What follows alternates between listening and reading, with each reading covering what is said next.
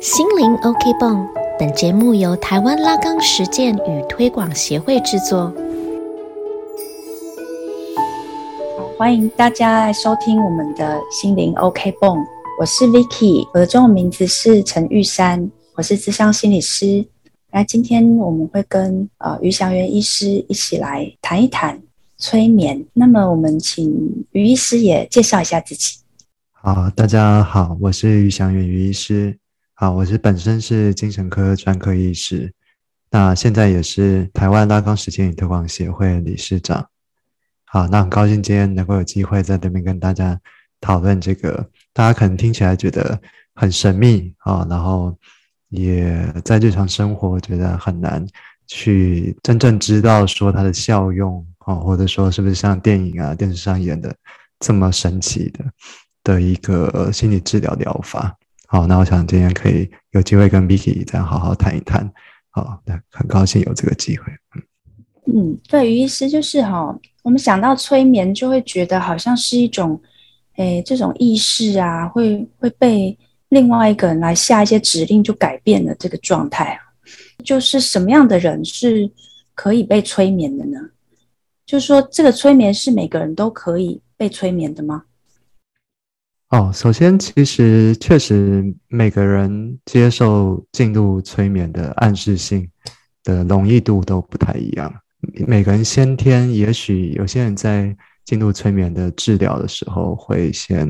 接受一些简易的催眠的测验。好，比如说，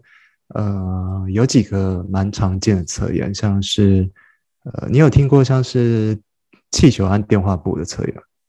哎，你可以聊一聊吗？因为我想听众很多人可能并不熟悉啊。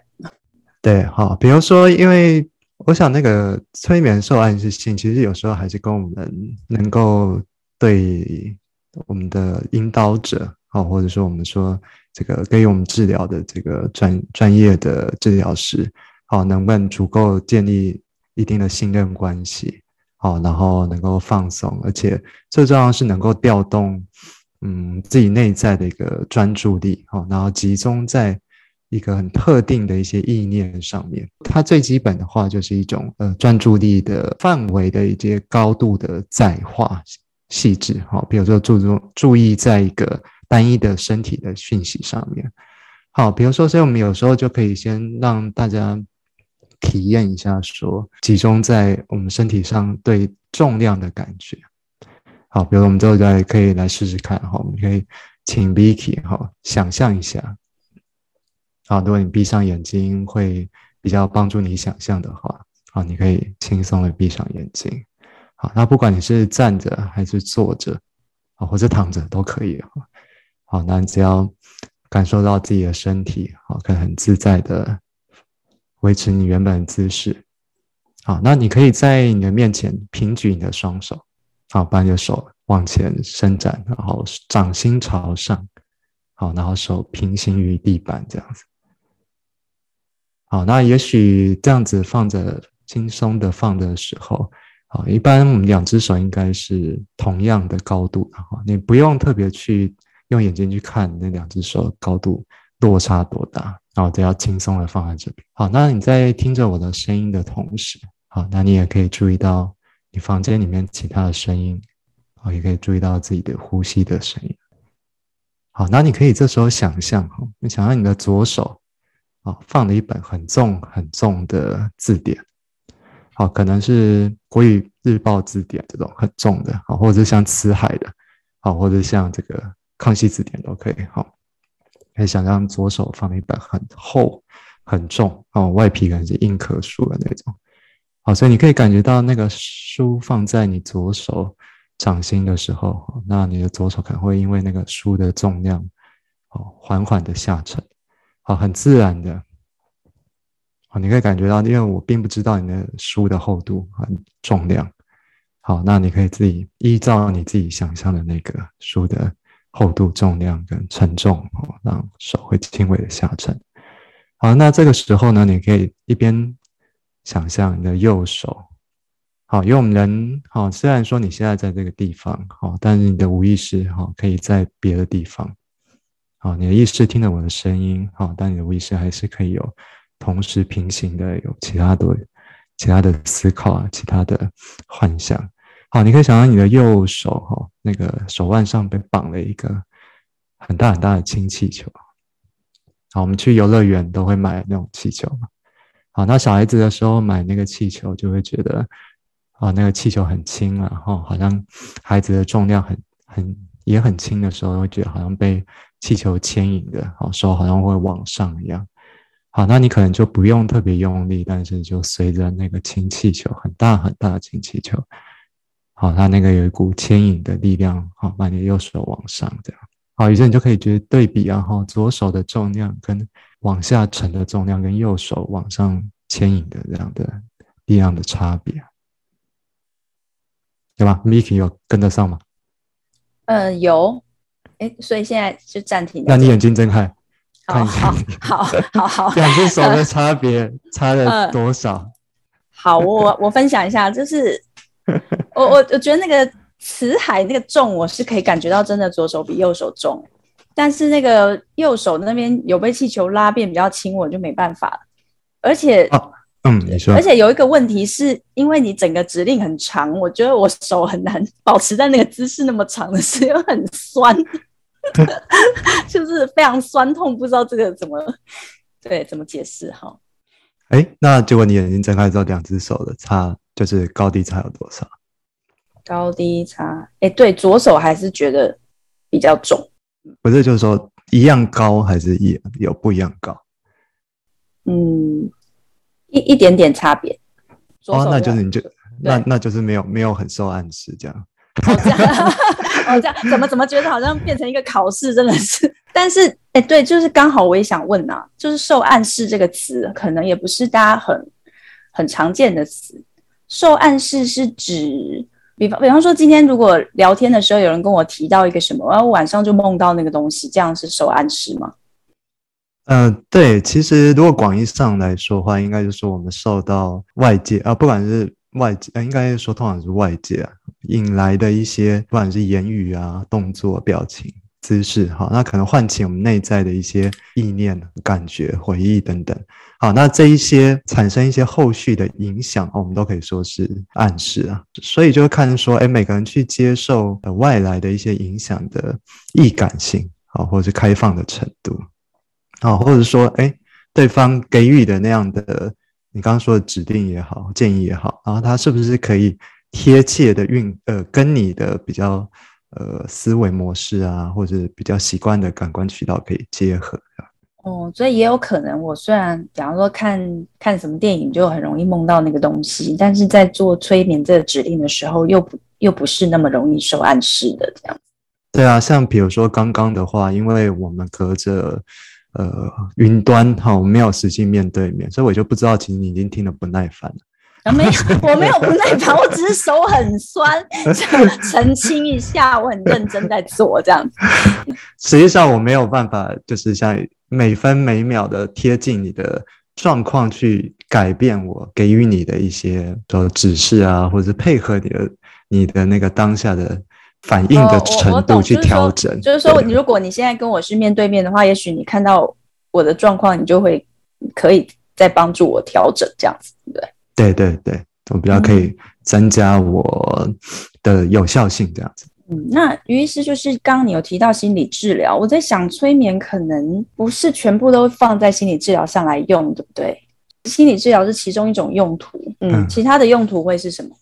我我其实要讲，我们因为毕竟还是是心理 OK 绷嘛，所以我们还是 拉回比较在讲那个心心理里的部分。哦，好。啊，实际上我们常会去，像我们是台湾拉钢实践与推广学会嘛，常会这个精体强调精神分析。好，那我们常会把精神分析跟催眠做对比。好，那是因为最早的时候，啊，其实我们每个人来访者可能都是想要寻求改变嘛，哈，就想要呃摆脱痛苦啊，哦，缓解我们的焦虑啊，哦，或者是说甚至失眠啊，想要变得比较好睡啊，好，这一些。好，当然每个人接受改变的方法哈，或者过程都不太一样。好，那最早我想，可能几乎所有的治疗都是从类似像催眠治疗来的。好，那尽管一开始大家催眠的引导的方式不太一样，哦，说比如说从动物电磁学啊，哦，或者说从呃水晶球啊，或者说是从这些呃有呃钟表的钟摆这样子等等，哈，那这一些呃让人可以集中在这些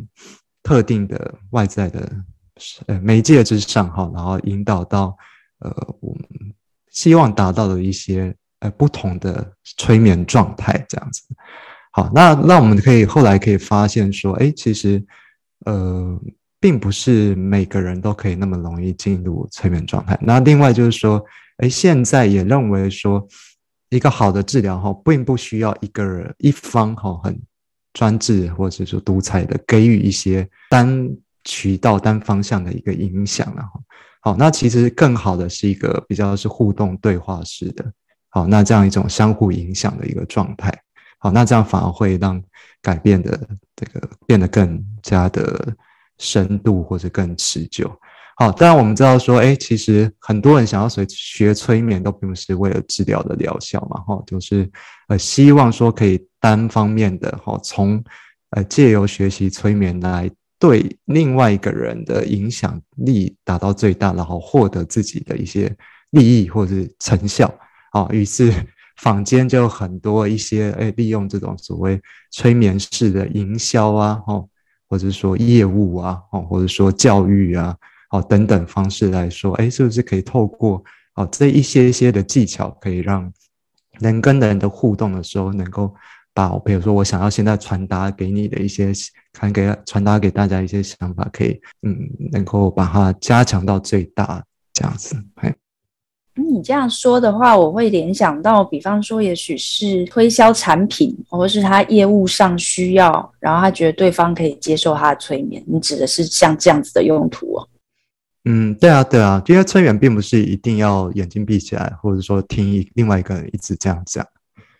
这个哦，所以你指的这个催眠又比较是一种，你在跟他互动的时候，他如果对你催眠是一种，也是受暗示的这个。方法就说你会受他的暗示，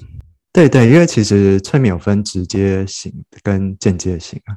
好，间接型的指令，哈，像我们生活中大部分用的都是间接型的指令啊。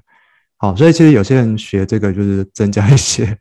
一些人际沟通的技巧这也是有帮助的。哦，我我大概 我大概了解，好吧？那我们还是把它对焦到心灵 OK 泵好了。那如果 那如果说是在心理治疗上啊，这个呃，因为可能已经有很多人都有接受过这样子的一个催眠的帮助，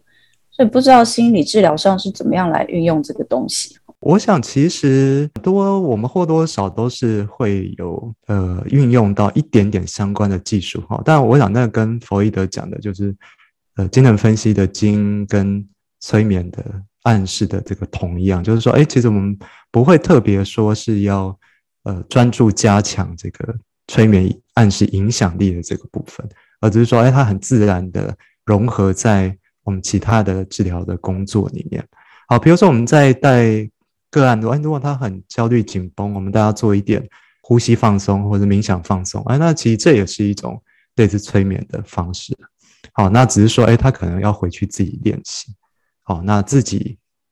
在自己遇到一些可能自己容易真的紧张的一些情境的时候，能够将之运用。好，那这个可能比在呃治疗室里面要被治疗师暗示，好，然后在当下有用。好，之后出了治疗师就没有用哈，这个就落差很大。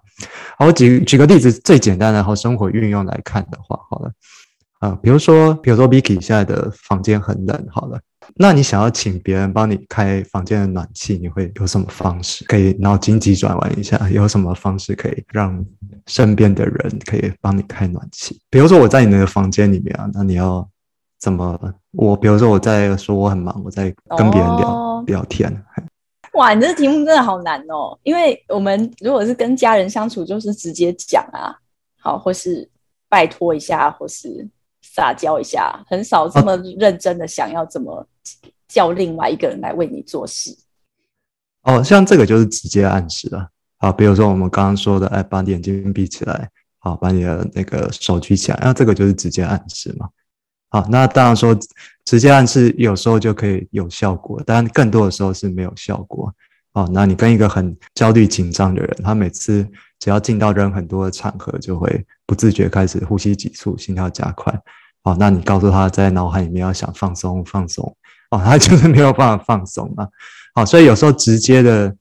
指令或暗示是没有办法获得效果，这样，或者说没有办法取得别人的回应，这样子。啊，或者说，哎，对方就是一个个性比较比较对立反抗型的，就是听你讲他就不要这样子。嗯，哦，对啊，所以这时候可能就像你刚刚说撒娇嘛，哦，或者说一些其他的方式，有可能或多或少你都会呃不自觉的去应用啊。哦，比如说你就只是在他面前走下去，然后说，哦，好冷哦。啊，做出那种很冷的样子，说奇怪，现在是房间是几度啊？你要帮我看一下房间几度嘛？哦，然后对方就哎，竟然才才十七度，哎，哦，好像真的太冷了，要不要我帮你开一下暖气？这样，好，这个就是一个间接间接暗示的方式嘛。啊，或者是说，哎，比较迂回，就是说，哎，嗯，哎，你你觉得要晚上傍晚再开吗？还是说现在就先开好？两个应该电费不会差太多，这样也是一个方式嘛？是吗？对，但是但是讲这样就好有趣哦，因为像这样子，我会把它想成一个好像我们在关系里面这种对话，怎么样可以沟通，或是 怎么样让对方更就是跟我们更更可以合作。但是但是把它想成我没有我没有尝试过，觉得这样算是一种催眠，比较广义的催眠，是不是？对对对，其实就这个就只是关乎在说我们是怎么样可以呃比较好的融洽的跟对方同在，然后呃比较没有引起强烈的呃对方的阻抗啊，或者说这种不舒服的情境下，可以获得一些都想要共同抵达的目标。那我觉得这一点就跟心理治疗类似嘛。好，心理治疗就是说，哎，我们。可能都有跟来访者有一个共通要去契机的一些最后的结果啊，比如说，哎，就是到最后他到人多的地方不会焦虑了嘛，对不对？好，但哎，就是说，哎，就是没有办法用这种我们刚刚讲的很直接，就是说，哦，我们就现在到那个地方，然后然后看到大家都不在一样的一个人，这样不可能这样子。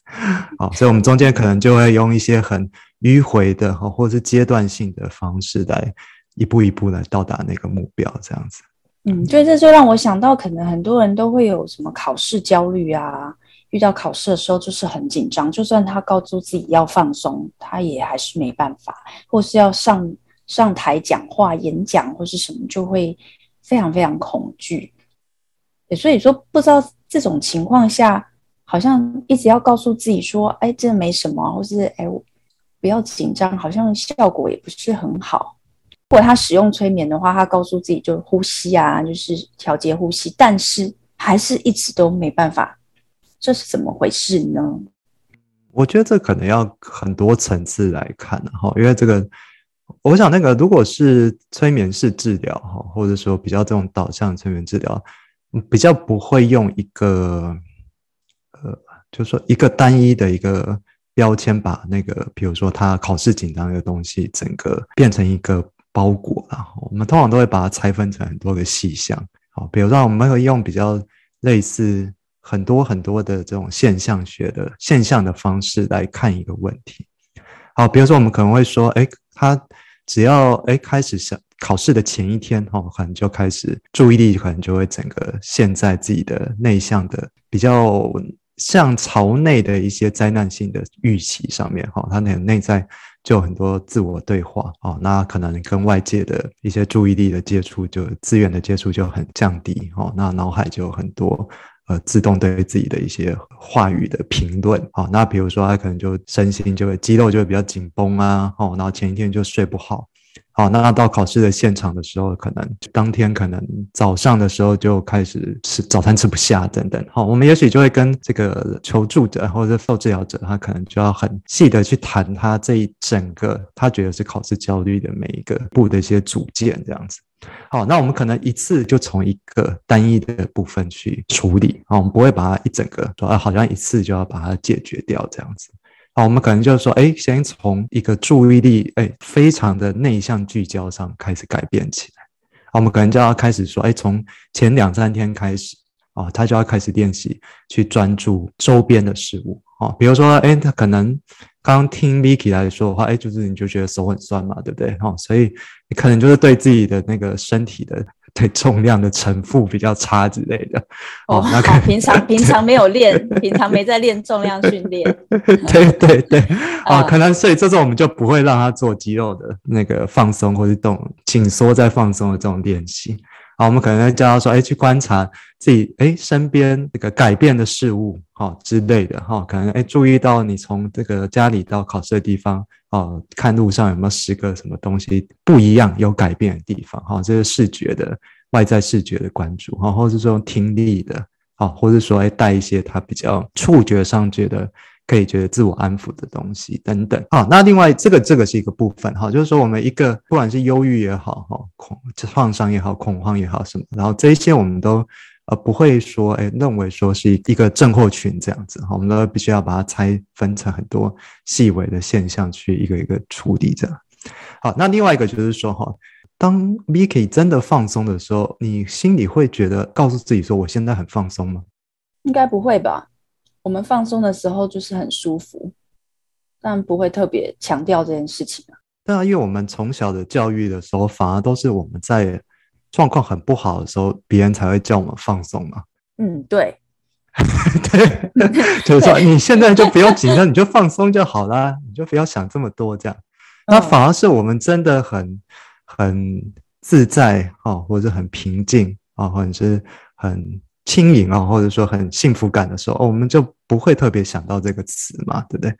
好，那而且我们在这个潜意识里面、无意识里面，其实放松跟紧绷啊，或者是高压的环境这两个词，其实两个对立的词常会捆绑在一起啊。因为其实弗洛伊德也发现说，很多相反的词哈，它的在最根源的词源上是相近的哈，高跟低啊，爱跟恨啊，哦，紧绷跟放松这些，好，所以就往往在。告诉自己要放松的时候，其实效果是不好。是的意思是说，当当我们想到放松，反而是联想到我们在很紧张的时候，旁边人就是叫我们要放松，所以你就一并联想起那个很紧张的的情境，是不是？对，而且有可能你过去一直以来“放松”这个词本来就跟放松 没有什么关系。哦，就是都都变成一个不好的感觉，就是真正放松都是然后听音乐啊，然后在沙发上啊什么的，反正总之就是很刻意的要叫自己放松，就是联想起来的都不是放松的情况。这样一种方式就是说，比如说我们问 Vicky 说：“哎，那你这？”前几天放假的时候，有自己休息的时候嘛，所以也许我们就会请个案跟我们描述一下，他有时候觉得很轻松、很自在，休息的时候哦是什么样的状态？哦，那那时候是怎么过？哦，那那时候他的身心的，你的身心的感受是怎么样？哦，所以这个更贴近于你自己的经验哦。比如说你这时候你可能感觉到，哎，是跟家人一起相处哦，可能是。没有人打扰哦，然后可能心里觉得很平静、很安适哦，或者说很怎么样啊？那那个词汇可能就跟放松就差很多，因为放松是我是我我们外在给你要你达到的目标嘛。但如果是你自己本来就有的经验，而且你自自己命名的哦，最贴近你内在的这种呃经验的浮现出来的那个词，可能对于你唤起那个记忆，可能效果会好得多。嗯，对，就是如果你叫他放松，这个又变成一种目标，又是要把它做好的一件事情，就放松就变充满压力这样子。好，我我刚刚还想到一些事情，比方说现在的人可能有一些有一个，比方说有戒烟呐，或是戒酒的一些困难，嗯，哎，他们可能也想过，就是哎，这种催眠会不会很神奇呀？在在戒掉这些呃物质上面有有没有帮助？这样。嗯，我我想延续刚可以讲的，就是说，其实我们刚刚说，那既然不要叫对方放松，那另外就是说，找一个最贴近这个他自己内在经验的那个正向经验的这个一些词嘛，哈。那另外一个，就是说，哎，其实我们请来访者他自己觉察就可以，注意观察，这样就好了。好，就是说，如果我们请说，哎，我你可以观察到你有各种各样的。感受哈，不管是肌肉紧绷啊、呼吸急促等，哦，但同时你也可以观察到，好，比如说你呼吸很缓慢，哦，然后呃一边想着别的事情，哎，就是说如果能够观察哦，或是觉察的时候哈，那自己跟自己的所处的那个身心的状态就会有一个缓冲的区域嘛哈。好，所以有有觉察是蛮重要的。好，所以我想，包括感官的感官的觉察和他对他自己内在的觉察，是不是？对对，所以我说，哎，不一定是说，哎，要对方说我不要紧张。而是说，你对你现在的任何状态有所觉察。哦，这个其实有时候叫他说我很放松来的效果好很多。嗯，对，蛮有道理的。就是如果注意力放在啊，比方说肌肉，或是呼吸，或是周围的，你不自觉慢慢就回到一个比较清明的那个觉察里面。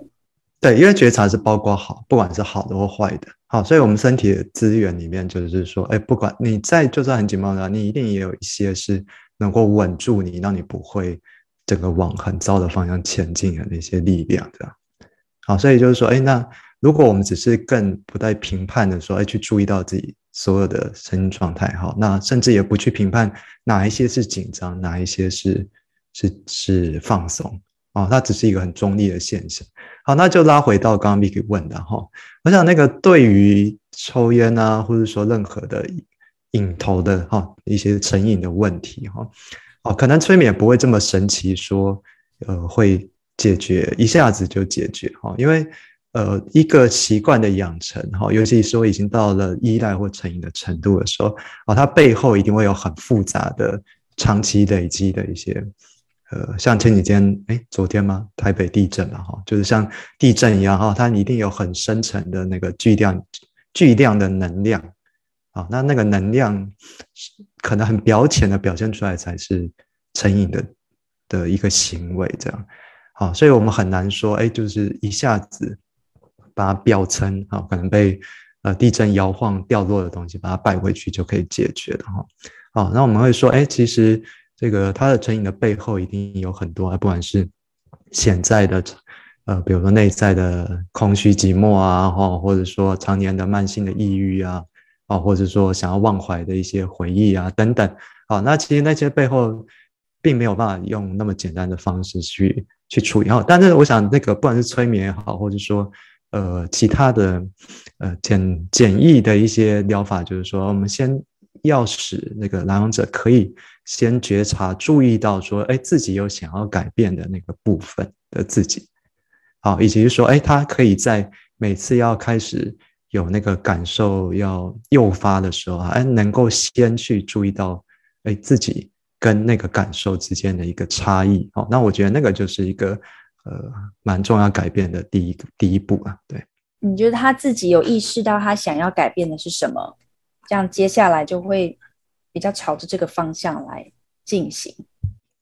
对，或者是说，哎，他比较可以去。呃，注意到说他跟他的这个问题本身哈有一个一个中间有一个差异嘛，他并不是被他的这个成瘾的所有的呃推动哎催，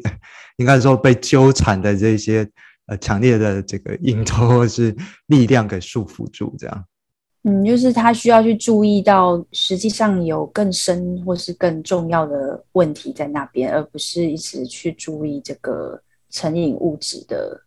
他又又爱又恨的表面，嗯嗯嗯，哦好，对，就哎听起来真的很不容易诶，一个人的一个呃，可能依赖酒精、依赖对依依赖烟，或是依赖电动玩具。我甚至觉得，哎，也许会有人依赖电视剧哦，各种各种剧就会，嗯，好像没办法把自己拔出来，可能都有一些诶更重要的原因，他自己还没有发现。我们广义上来说，那也是一种。负向的自我催眠状态啊？哎，什么叫做负向的自我催眠啊？比如说，我们会说，你刚提到说，如果就比较病症来看的话，我们可以说，一个人要进入到考试焦虑的时候，哎，他其实就已经会有一套他自己启动的自我暗示，到他整个呃借力哈，或者说呃身体的自动反应哈，意念引起的一个呃一连串的一些身体。和心理的症状，哈，那我们可以看他这一整套，其实就是一个负向的一个自我催眠，好，那跟比如说我们试图要引导治治疗者，哈，所获得要治疗性的这种呃疗愈或者觉察状态刚好是不一样的。好，那我们会说，哎，那其实我们日常生活也充满了各种这种呃负向的自我催眠状态。好，比如说跟你开始讲话开始紧张的时候，有些人就会开始。呃，手开始呃抓抓抓，抠抠抠嘛，对不对？好，不自觉的啊，那我们就是说，哎，那其实就是一种类似的小型的这种成瘾状态嘛。啊，他可能就会开始抠自己的手啊，好，然后这个抠抠抠之后，哎，那那时候我们可以说他的注意力是借力的嘛，哈，他并不会注意到自己在抠手啊，而且他那时候身体是部分麻痹，然后这些都是催眠的现象。好，就是说，哎，比如说我们进入到某种专注力状态的时候，我们对自己的身体的感受。会下降，好，然后甚至把某一些部分肢体的呃觉知都降到很低，好，所以他在抠的当下并不会感觉疼痛啊，啊，他是到事后，哎，可能很久之后脱离那个焦虑的环境之后，才发现自己流血了这样，啊，或者说他永远都隔了好几个月之后，哎，才发现自己自己的指甲永远都长不出来，啊，那我们会说这就是什么催眠状态，叫做时间扭曲嘛，对不对？啊，他就会感觉到说，哎，好像我刚刚没感觉啊，怎么一下，我只是就抠一下下，怎么一下就过了这样？好，那当我们知道抑郁的时候，就是会觉得时间过得很漫长嘛，好，每分每秒啊，这就是相反的。哦，有时候时间觉得过得很快，有的时间过得很短这样。好，那我们知道说，看你刚提到所有那些成瘾行为都是啊，好，比如说看电视剧的时候，哎，可能身边人都在旁边，但他就。完全的沉浸在那个戏剧里面啊，他好像在这边，但其实他并不在此时此地的当下好。那他可能啊，旁边的声音，孩子的哭声很大啊，但是他只听得到这个剧中的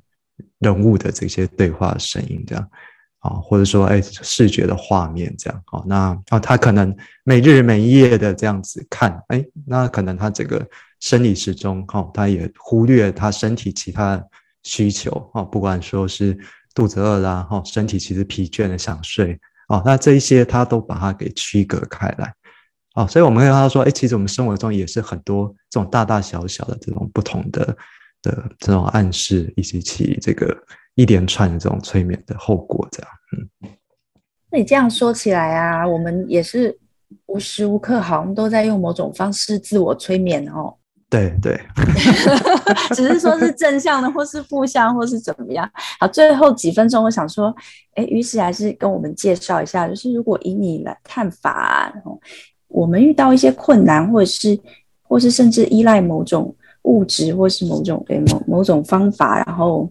造成的一些反效果的时候，到底比较好的方式是什么呢？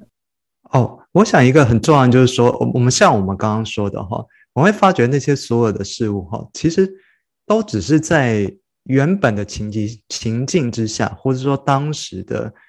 呃，不管说创伤也好，或者第一次遇到那些强烈的这些带给你欢愉，或者是说带给你当下解决方案的救命符也好，哈，在那个时候，它它是对你是有有效的，哈，它甚至是说是站在站在你那边的。哦，所以我们没有办法说，哎，就像你刚刚说对酒的爱恨一样，没有那办法，就是说，哎，把它视为一个全坏的哈，就是一个对你生命没有帮助哈，可以很轻而易举的割舍。好，那就对对那些人来说，哎，他就是呃曾经对你很重要的的一个支柱嘛，对。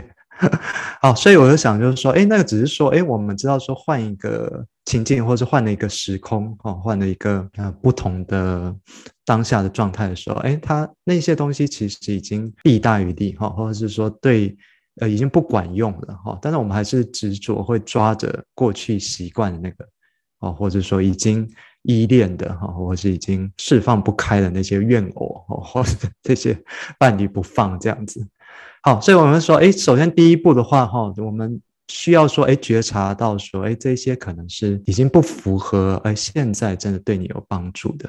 好，那另外一个就是说，第二个就是，哎，我们可以去某种程度去看到说，哎，那一些里面带给你的真的哈有帮助的部分是什么？哦，那我们就比较不会说，哎，一下子就要去把它抛弃掉，哈。比如说，哎，真的看电视剧。呃，我觉得生活变得很丰富嘛，哈，我可以吸收掉、吸收到很多，呃，我原本其实不会去碰触的一些知识啊，哈，或者是一些讯息。好，比如说，哎，有些人就说，哎，他其实，呃，婚后之后就没有办法，呃，有很多的人际社交啊，啊，或者说他就其实也没有心力再去看书啊，哈，或者旅游啊，哦，安排自己的的一些生活娱乐，哦，那可能也许这个影片里面就有带给他很多很多，哎，比如说异国的风景啊，哦，那不同的文化情调啊，哦，那或者说新的一些知识也好，哦，或者说。呃，美好的画面等等。好，那既然说这一些东西，哎，其实是对你有帮助的，那我们也知道说有什么替代的方式嘛，哈，可能更可以说，哎，跟你现在的生活或重要的事物或者价值观这些是是能够结合，不会落差这么大。这样，好，那再来就是说，哎，可能有了这样的部分之后，哎，再去注意到说，哎，你可能其实一直被隐藏没有注意到的。呃，潜在刚刚讲到地震震源的那个部分，哦，我想这这些都要一步一步来，这样。那最重要就是可能要，哎，去寻求专业的人士了，哦，就是寻求帮助。哎，如果说，哎，真的某一些已经不是靠自，呃，自己哈，或者说原来自己身边人可以协助你去戒除或者改变的话，啊，那就，呃，其实给自己一个机会，能够，呃，去。尝试说，哎，可能有各种各样这个疗愈的资源哦。那我觉得这样，像今天如果大家来听到我们的 podcast 的话，哦，其实就是一个一个新的呃可能性哈。那也许可以抓着这个再去搜寻更多的资料啊，或者说知道我们协会的一些讯息等等，哦，或者在追踪我们后续的继续跟 Vicky 的谈话哈。那也许哎都可以找到新的一些呃疗愈的一些管道和可能性这样，嗯。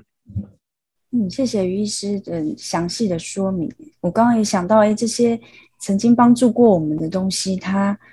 呃，可能只是因为我们使用它的方式逐渐变得不太适合。如果能够调整的话，它仍然是我们好像一个很很忠实的伙伴，很好的一个资源这样子。那那也像于医师说的，如果我们可以关注到更多我们以前没有注意到的地方，可能也是一个新的发现，新的开始。好，那我们的心灵 OK 泵今天的节目就到这里，欢迎大家继续的追踪我们。谢谢大家，谢谢，拜拜，拜拜。